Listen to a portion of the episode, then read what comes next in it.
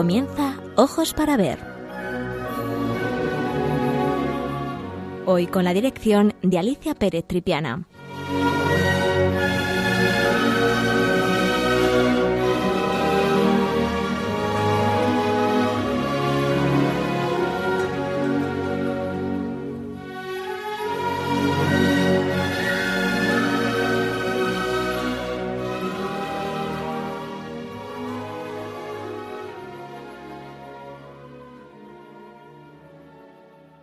Buenos días, queridos amigos de Radio María, de nuevo con todos ustedes para hablar de arte. En el programa de hoy les propongo de nuevo un viaje virtual debido al interés que despertó el programa anterior dedicado a la ciudad de Rávena y algunos de sus monumentos más importantes. La ciudad de la que me propongo hablar hoy es de nuevo una ciudad italiana, la ciudad de Bolonia. Muchos podrían ser los motivos para hablar de esta bella ciudad, pero nos vamos a centrar en dos monumentos muy especiales por su vinculación con España.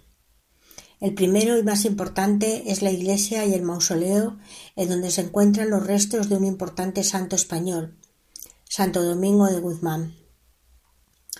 Santo Domingo nació en Caleruega, Burgos, en 1170 en el seno de una familia profundamente creyente y muy encumbrada, sus padres, don Félix de Guzmán y doña Juana de Aza, parientes de reyes castellanos y de León, Aragón, Navarra y Portugal, descendían de los condes fundadores de Castilla.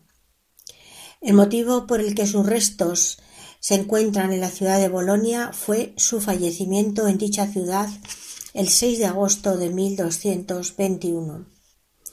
Hablaremos de su vida, su fundación y desde un punto de vista artístico de la bella capilla en donde se veneran sus restos.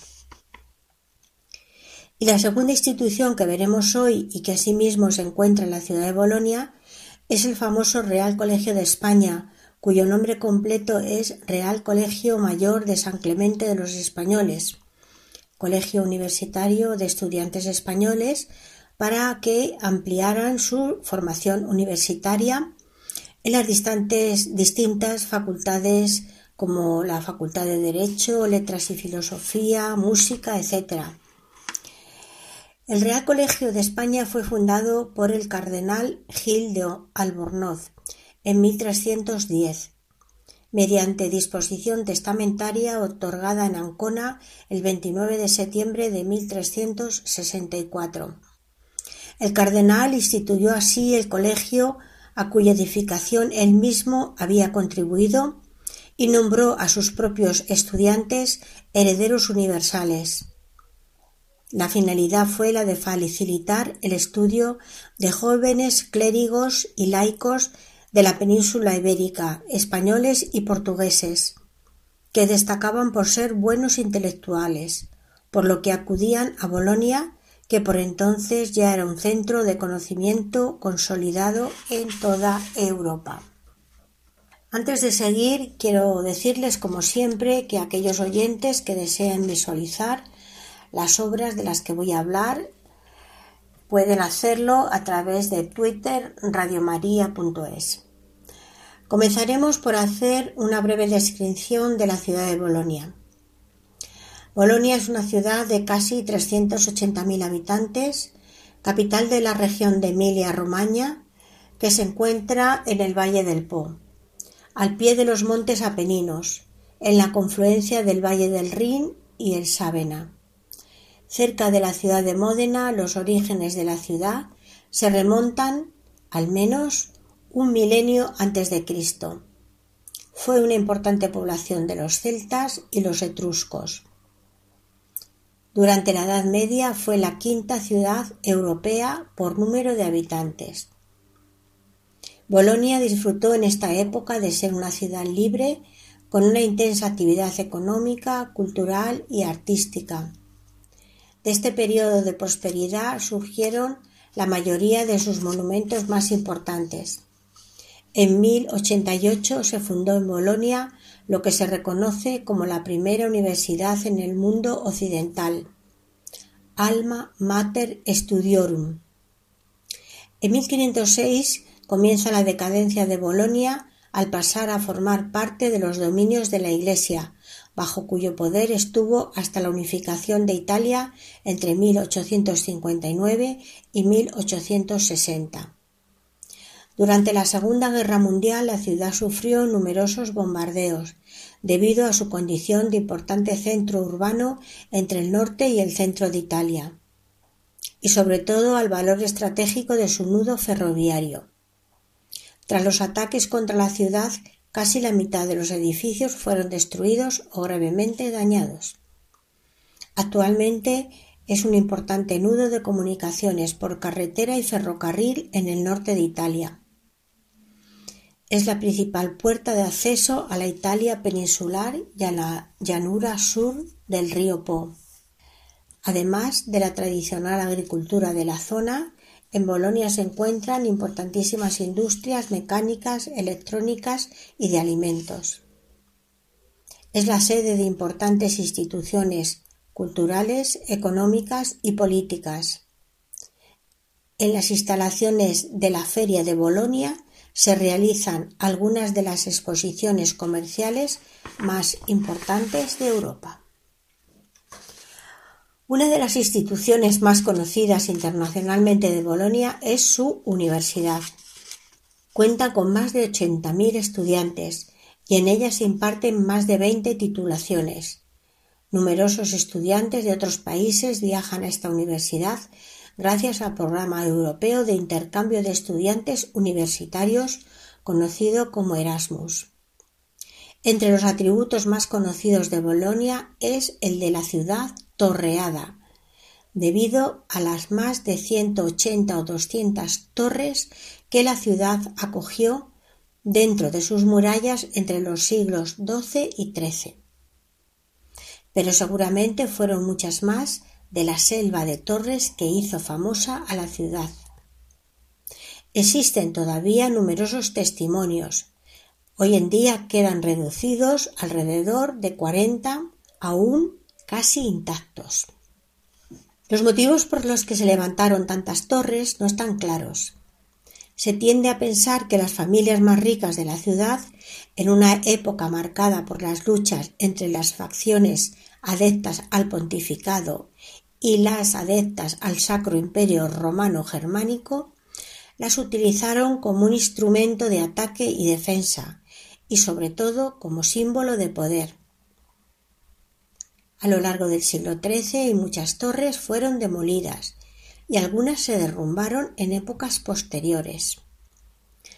Fueron también utilizadas de modos diversos, como cárceles, comercios o lugares de estancia, las últimas demoliciones se produjeron en 1917, cuando las torres Artemisi y Riccadonna fueron demolidas en aras de una nueva planificación urbanística.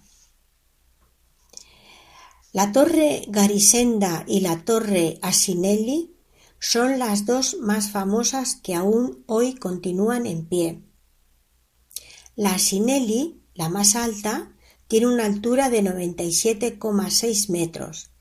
En el momento de su construcción no superaba los 60 metros, siendo ampliada posteriormente en el siglo XIV. Pasó a ser propiedad de la ciudad, siendo destinada sucesivamente como fortaleza y prisión.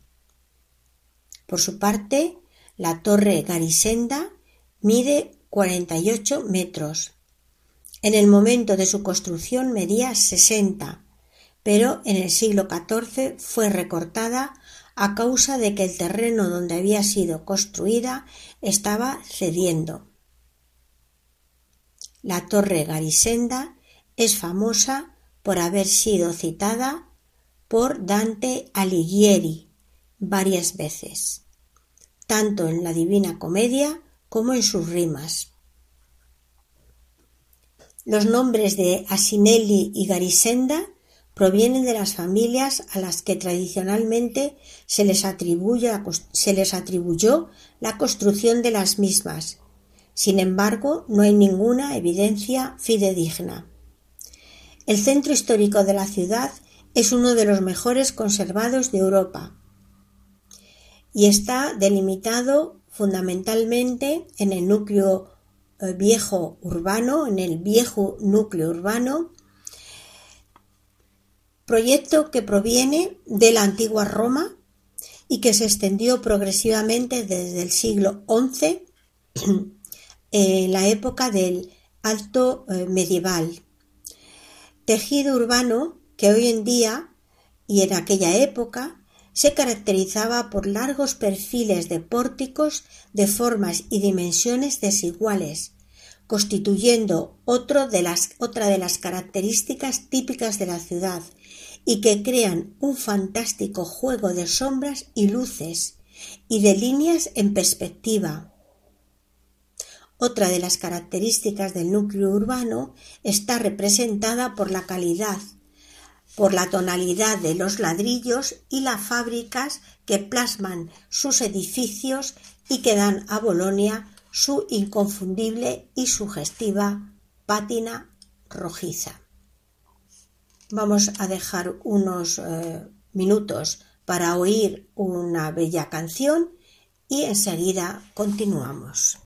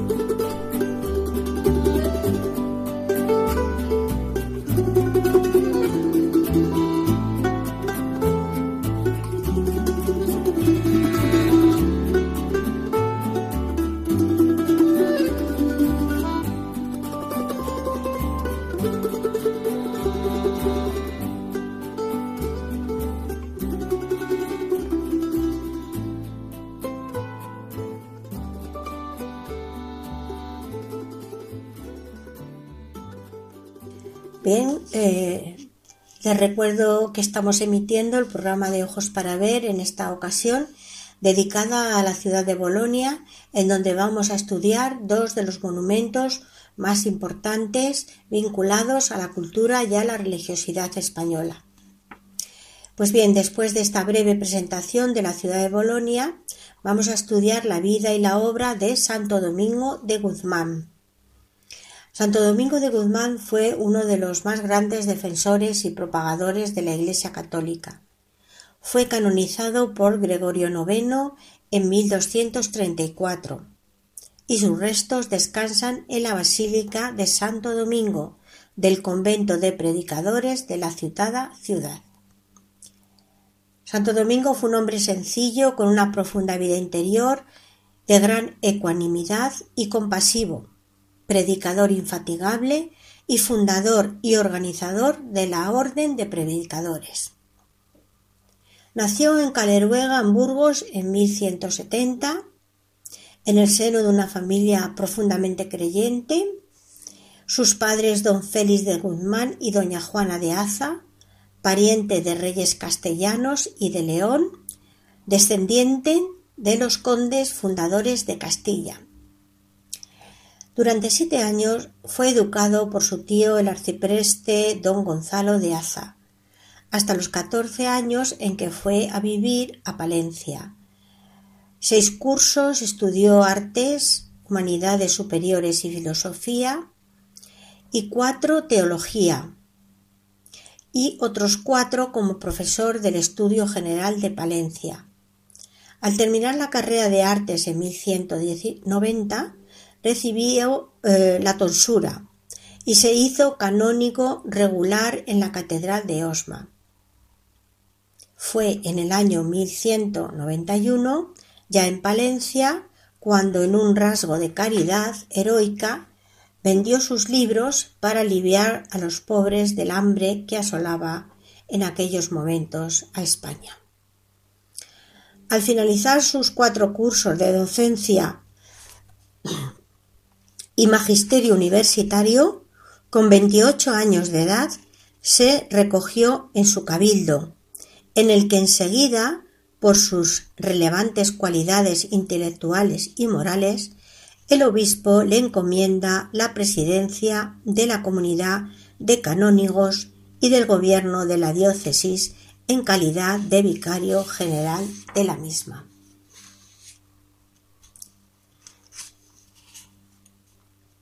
En 1205, por encargo del rey Alfonso VIII de Castilla, acompaña al obispo de Osma como embajador extraordinario para concertar en la corte danesa las bodas del príncipe don Fernando. Con este motivo tuvo que hacer eh, nuevos viajes y en sus idas y venidas a través de Francia conoció los estragos que en las almas producía la herejía albigense. De acuerdo con el Papa Inocencio III en 1206, al terminar las embajadas, se estableció en el Languedoc como predicador de la verdad entre los cátaros. También rehusó a los a varios obispados, al obispado de Conseguens, Béziers y Comminges, para los que había sido elegido canónicamente.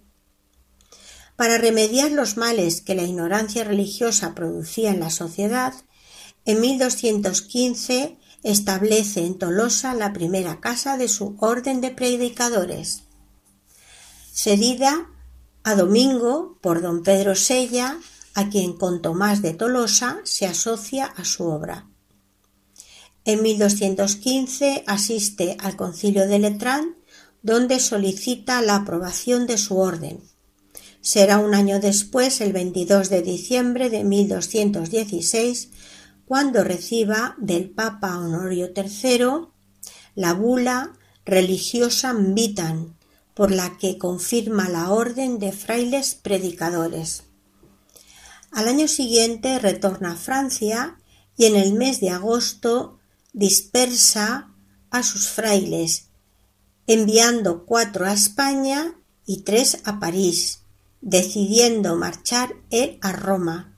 Meses después enviará los primeros frailes a Bolonia. En la fiesta de Pentecostés del 1220 asiste al primer capítulo general de la Orden, celebrado en Bolonia. En él se redactan la segunda parte de las constituciones. Un año después, en el siguiente capítulo celebrado también en Bolonia, acordará la creación de ocho provincias. Con su orden perfectamente estructurada y más de sesenta comunidades en funcionamiento, agotado físicamente, tras breve enfermedad, Murió el 6 de agosto de 1221 a los 51 años de edad en el convento de Bolonia, donde sus restos permanecen sepultados. En 1234 su protector, el Papa Gregorio IX, lo canonizó. A continuación vamos a hacer otro momento musical y vamos a oír una bellísima canción que es ni más ni menos que el himno del jubileo de los 800 años de la Orden de los Dominicos.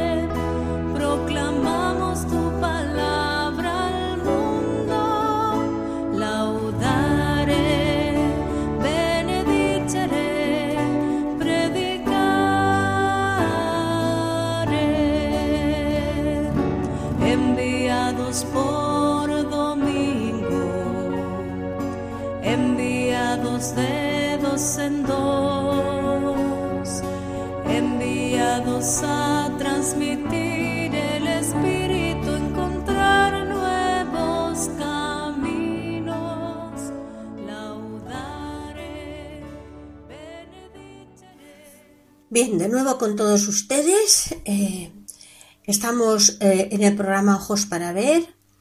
Estamos hablando de dos instituciones muy importantes en la ciudad italiana de Bolonia, muy vinculada a la cultura y la religiosidad con España.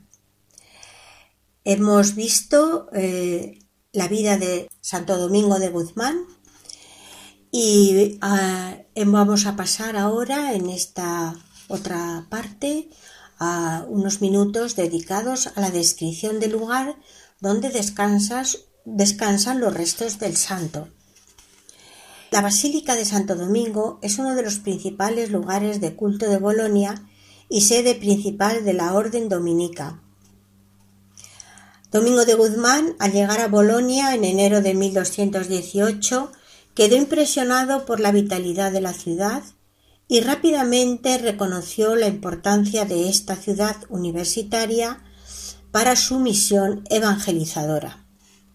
En 1219 un grupo de frailes predicadores guiados por el beato Reginaldo d'Orleans se establecieron en la iglesia de la Mascarella, donde situaron su sede provisional. Este convento pronto se hizo demasiado pequeño para el número cada vez mayor de hermanos predicadores y en 1219 se trasladaron a la pequeña iglesia de San Nicolás de los Viñedos en las afueras de Bolonia. Santo Domingo se estableció en esta iglesia y llevó a cabo aquí los dos primeros capítulos generales de su orden, en 1220 y 1221. Pero el 6 de agosto de ese mismo año, de 1221, Santo Domingo murió y fue enterrado en la iglesia detrás del altar de San Nicolás. En años sucesivos los dominicos fueron adquiriendo las parcelas circundantes para poder ampliar la iglesia y crear un nuevo complejo monástico que fue construido entre los años 1228 y 1240. La antigua zona del ábside de la antigua iglesia fue demolida y la nave se amplió y se convirtió así en una gran basílica, prototipo de muchas otras iglesias dominicas en todo el mundo. Esta basílica se dividía en dos partes. La parte frontal, llamada iglesia interna, fue la iglesia de los hermanos, construida en un estilo protogótico con una gran nave central, dos laterales y bóvedas ojivales. La iglesia para los fieles, de la llamada iglesia externa, estaba construida con columnas simples y el techo plano, conservando la celosía de la antigua iglesia. Esta iglesia fue consagrada por el Papa Inocencio IV el 17 de octubre de 1251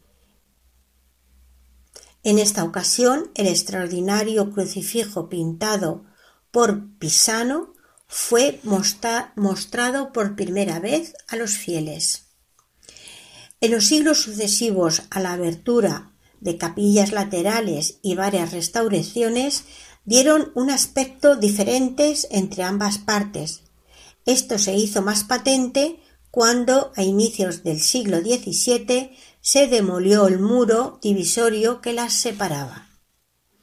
El cambio más importante se produjo en 1727, cuando los dominicos decidieron reestructurar completamente su interior, encargando el proyecto al arquitecto Carlos Francesco Dotti. Hablemos ahora de la capilla en donde se encuentra el mausoleo del santo. Después de la muerte de Domingo de Guzmán en 1221, sus restos fueron guardados en un simple sarcófago de mármol dentro del altar de una capilla lateral de la basílica. Debido a la gran cantidad de fieles que se acercaban a venerar al santo, con el objeto de ser más visible para todos, en 1267 los restos fueron trasladados a una capilla mayor. El diseño, obra del arquitecto Floriano Ambrosini. Capilla que se ve decorada por dos grandes pinturas, que son del pintor Lionello Espada.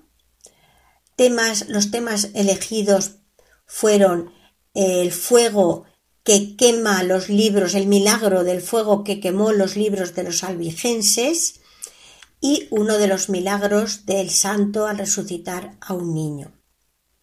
También hay que admirar dos magníficas y dramáticas telas cuyos temas son la resurrección de Napoleón Orsini que cae del caballo y el salvamento de algunos peregrinos cuyas naves habían naufragado obras ambas de Andrea Donducci, llamado Masteletta. En la cúpula del ábside se remata con una obra preciosa, maravillosa, de uno de los pintores más importantes de la escuela italiana del siglo XVII, Guido Reni era su nombre. El tema elegido es Santo Domingo entrando en la gloria. Hablemos ahora del monumento que guarda los restos de Santo Domingo. Este bellísimo cenotafio se compone de varios pisos que voy a describir de abajo hacia arriba. El frontal fue esculpido en el siglo XVIII en el taller de Giovanni Bautista Bugdar. Para el entablamento, el tema elegido fue la Epifanía y los Milagros de Santo Domingo, obra de Alfonso Lombardi en el siglo XVI. El sarcófago tallado, o arca, como así se le denomina en Italia, fue esculpido, fue tallado entre 1265 y 1267 por el taller de Nicolás Pisano, uno de los escultores más importantes del Renacimiento. Este va adornado por las figuras de los cuatro evangelistas. El célebre coronamiento de esta obra fue agregado más tarde, en el siglo XV, entre 1469 a 1473, por Nicolo de Antonio, llamado Antonio del Arca, por este espléndido trabajo. Alrededor de la elaborada aguja dispuso a los santos protectores de Bolonia, San Francisco de Asís, Santo Domingo de Guzmán, San Floriano y San Vitale. Un poquito más arriba podemos ver a Cristo con la iconografía de varón de dolores, flanqueado por dos ángeles y finalmente rematando la obra la figura de Dios Padre Eterno. Al quedar la obra inconclusa por su fallecimiento en 1475, se le encarga al joven Miguel Ángel Buonarroti la labor de esculpir tres estatuas que faltaban, la de San Petronio, la de San Prócolo y un ángel que porta un candelabro quedando así definitivamente terminado un monumento bellísimo en donde arte y religiosidad se unen para mayor gloria de Santo Domingo. Volvemos a oír ese himno del jubileo de los 800 años de la Orden de los Dominicos y enseguida continuamos.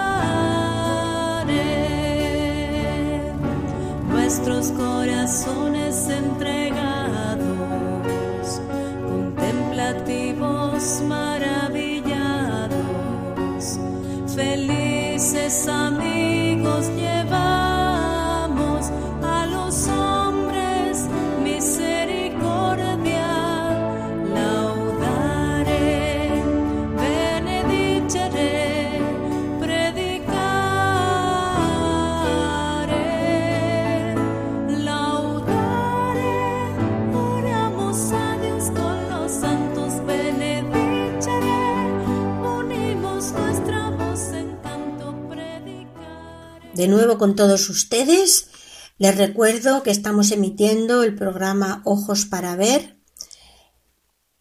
en Radio María, en esta ocasión dedicada a la ciudad de Bolonia, en donde vamos hemos estudiado ya eh, una breve descripción de la ciudad y uno de eh, los monumentos, la vida de Santo Domingo de Guzmán y eh, uno de, de los, monumentos más importantes que es la basílica y eh, la capilla donde y el monumento donde están enterrados los restos del santo. Y ahora vamos a pasar a describir también brevemente la segunda institución que es muy importante en la ciudad de Bolonia. Se trata del Real Colegio de España en Bolonia. Este Real Colegio de España está muy vinculado a la ciudad desde el momento mismo de su fundación.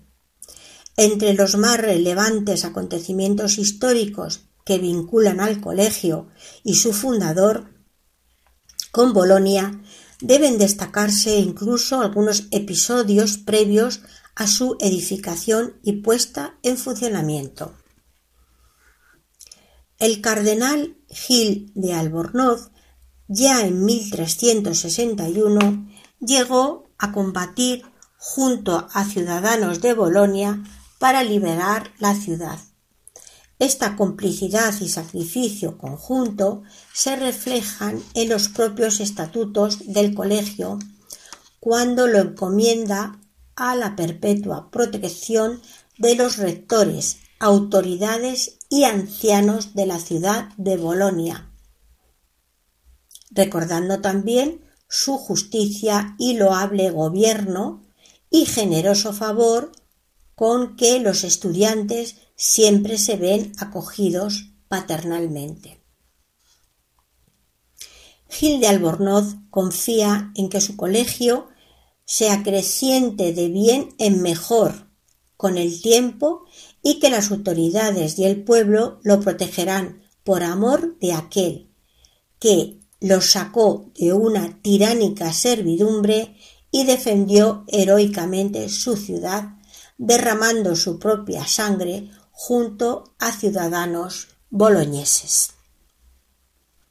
La arquitectura del edificio fue proyectada por su fundador, Gil Álvarez de Albornoz, quien confió a Mateo Giovanelli, llamado Il Gatapone, el seguimiento de la obra. El colegio está estructurado en dos plantas, con un patio central porticado, alrededor del cual se distribuyen las estancias y que conducen a la iglesia gótica. Las habitaciones de los estudiantes se asoman a la parte externa que presenta una estructura fortificada y almenada. La fachada exterior fue sucesivamente remodelada al estilo renacentista. Es frecuente que personalidades nacionales e internacionales se interesen por la institución y la conozcan, como es el caso de Su Majestad el Rey Felipe VI de España y el Premio Nobel de Química Cari Mullis, entre otras importantes personalidades del mundo del arte, la cultura y la política. En 1212, el Real Colegio de España en Bolonia recibió el premio Europa Nostra de la Unión Europea en su primera categoría, relativa a la conservación del patrimonio. Asimismo, se destacó el esfuerzo llevado a cabo por el colegio en sus obras de restauración y consolidación, especialmente durante el periodo de 1978 al 2010, bajo la dirección de su rector, don Guillermo García Valdecasas. Uno de los principales resultados de este esfuerzo fue el descubrimiento de importantes frescos en varias salas del edificio hoy completamente restaurados. Bien, pues antes de entrar ya en la última parte de nuestro programa, volvemos de nuevo a la figura del santo, pero en este caso desde un punto de vista de su iconografía, de sus atributos más frecuentes, para que vean lo importante que eh, son las imágenes y eh, esa importancia que eh, después de tanto tiempo siguen enmarcando la figura de este gran santo.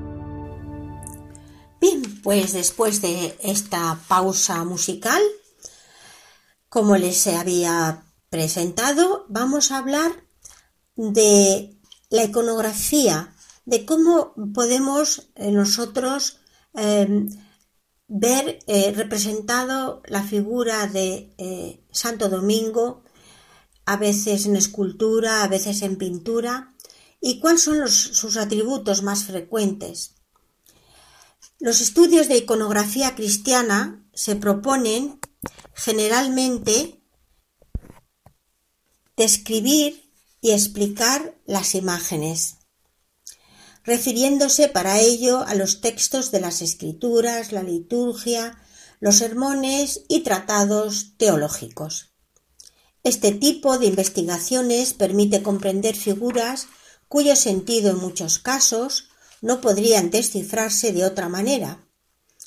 Los trabajos de Emile Mal en Francia y los de Sauer en Alemania se cuentan entre los más notables en este terreno. Otra de las fuentes fundamentales utilizadas por los artistas para representar a los personajes es la famosa leyenda dorada, un texto publicado en el siglo XIII por el monje dominico llamado Jacopo de la Vorágine, en donde encontramos en su lectura una intención edificante. Este texto recogía la biografía de los numerosos santos y santas y con sus textos y silografías contribuyeron a difundir unas imágenes más reconocibles para los fieles de toda Europa, en la que cada santo se distinguía por su fisonomía y atributos, y se mostraban en unos determinados momentos de su vida y su de su vida, su martirio o sus milagros. Estudiemos ahora la figura del el santo. En esta, en esta leyenda dorada vemos cómo a veces eh, se une en ocasiones la propia vida del santo con las leyendas más cercanas o los milagros que fueron relatados eh, oralmente a través del tiempo. Entre ellos se cuenta uno muy interesante, muy importante, que dice que cuando su madre, la madre de Santo Domingo, estaba embarazada, soñó que daba a luz un niño con una estrella en la frente y en la mano un emblema con un perro blanco y negro que sujetaba una vela en la boca. Acudió al cercano monasterio de Santo Domingo de Silos y allí le explicaron el sueño. Su hijo iba a ser un faro para las almas que buscan a Cristo. Iba a defender la religión como un perro guardián. Domini canis, perro del Señor, y extendería el fuego de la fe por todo el mundo. Su madre, agradecida, le puso el nombre de Domingo. Bien, a los 14 años ya sabemos cómo marchó a la universidad, donde cómo cursó eh, eh, filosofía, arte, teología. Finalmente se ordenó sacerdote y cuando el rey Alfonso VIII de Castilla le manda diversas misiones diplomáticas, fue donde, eh, durante esos viajes donde conoce la herejía albigense y decide luchar contra ella. Para ello, para eso se traslada a Languedoc para predicar contra los herejes. Uno de los milagros eh, que cuentan eh, es que para demostrar la falsedad de la herejía arrojó al fuego el libro herético y al otro y otro ortodoxo. Y dice la historia que solo ardió el herético, con lo cual pues mucha gente se convirtió. En 1215 fundó, ya hemos dicho, la Orden de Predicadores, más conocida como la Orden de los Dominicos, y nos cuentan, bueno, cómo era su vida ejemplar también en, este, en esta en esta historia, en esta geografía del santo, nos dicen cómo ayunaba casi 40 días al año, que solía dormir sobre tablas, que acostumbraba a caminar descalzo, que siempre estaba preparado para predicar y enseñar el catecismo. Y también eh, una visión muy importante que el Papa Inocencio III tuvo eh, cuando el santo fue a presentarle eh, la nueva orden para que fuera aceptada y dicen que el Papa tuvo un sueño en el que se derrumbaba la Basílica de San Juan de Letrán y fue eh, Domingo el que la sustentó. Así que bueno, pues enseguida Inocencio III se dio cuenta de la importancia de esa orden en el futuro. Entre otros milagros se cuenta cómo salvó a peregrinos que habían naufragado en el río Garona, también cómo resucitó a un joven que había muerto al caer del caballo. Todos esos milagros los hemos visto representados en la capilla donde está enterrado el santo, lo recuerdan, ¿verdad? Sí. Los atributos con los que podemos identificar al santo pues son una estrella, que a veces aparece encima de su cabeza, en otras ocasiones incluso en su frente, un perro que a sus pies eh, aparece con una vela encendida en la boca, o en ocasiones el rosario que le entrega la Virgen María y le enseña a recitarlo.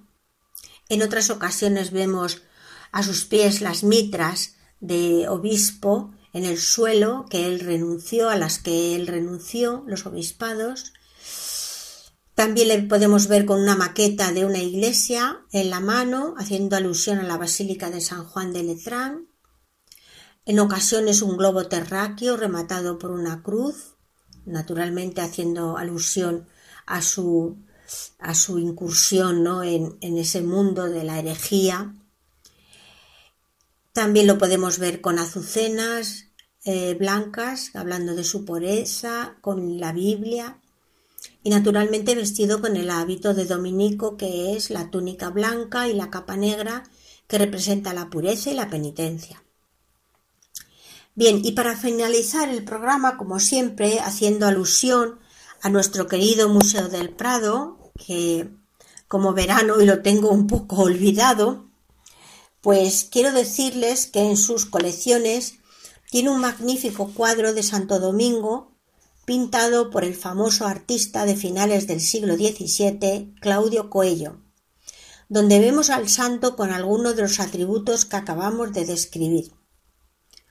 Un cuadro de gran efectividad estética y al mismo tiempo de considerable originalidad. Hace que no se parezca a las imágenes habituales de Santo, Domingo, de, Santo Domingo. El santo se acompaña, como podemos ver, con una gran cantidad de alusiones que lo identifican, sin lugar a dudas.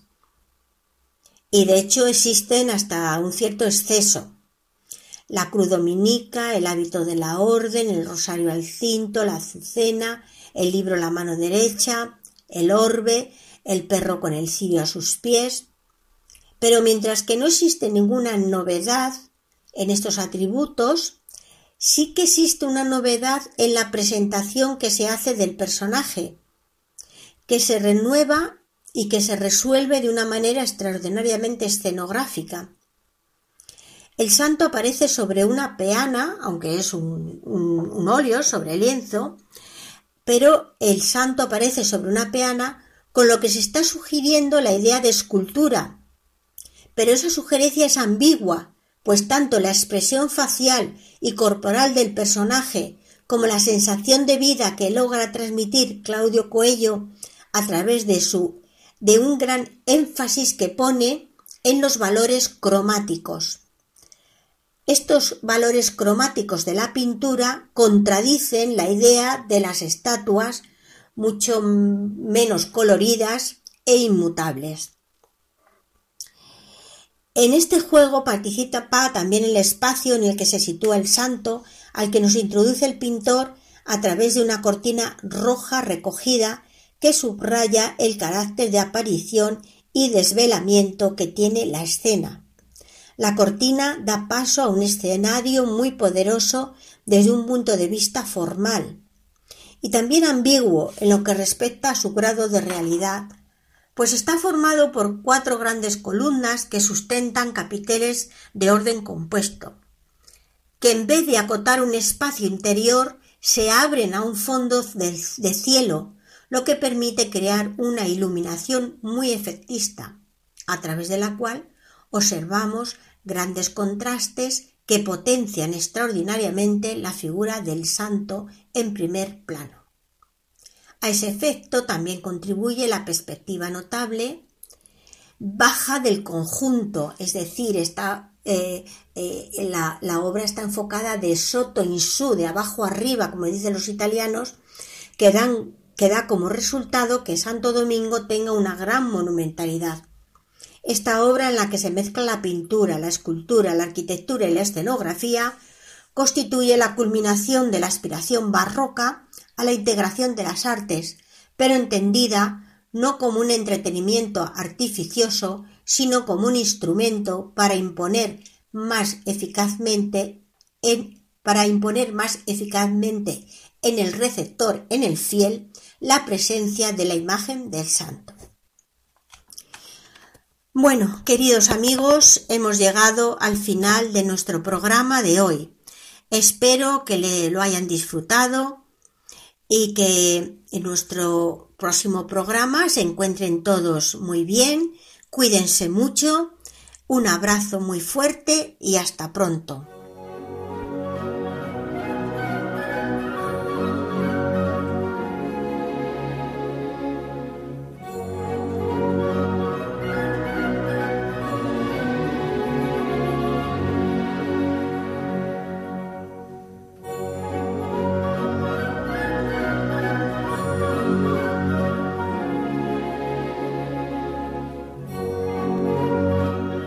Escuchado en Radio María Ojos para Ver.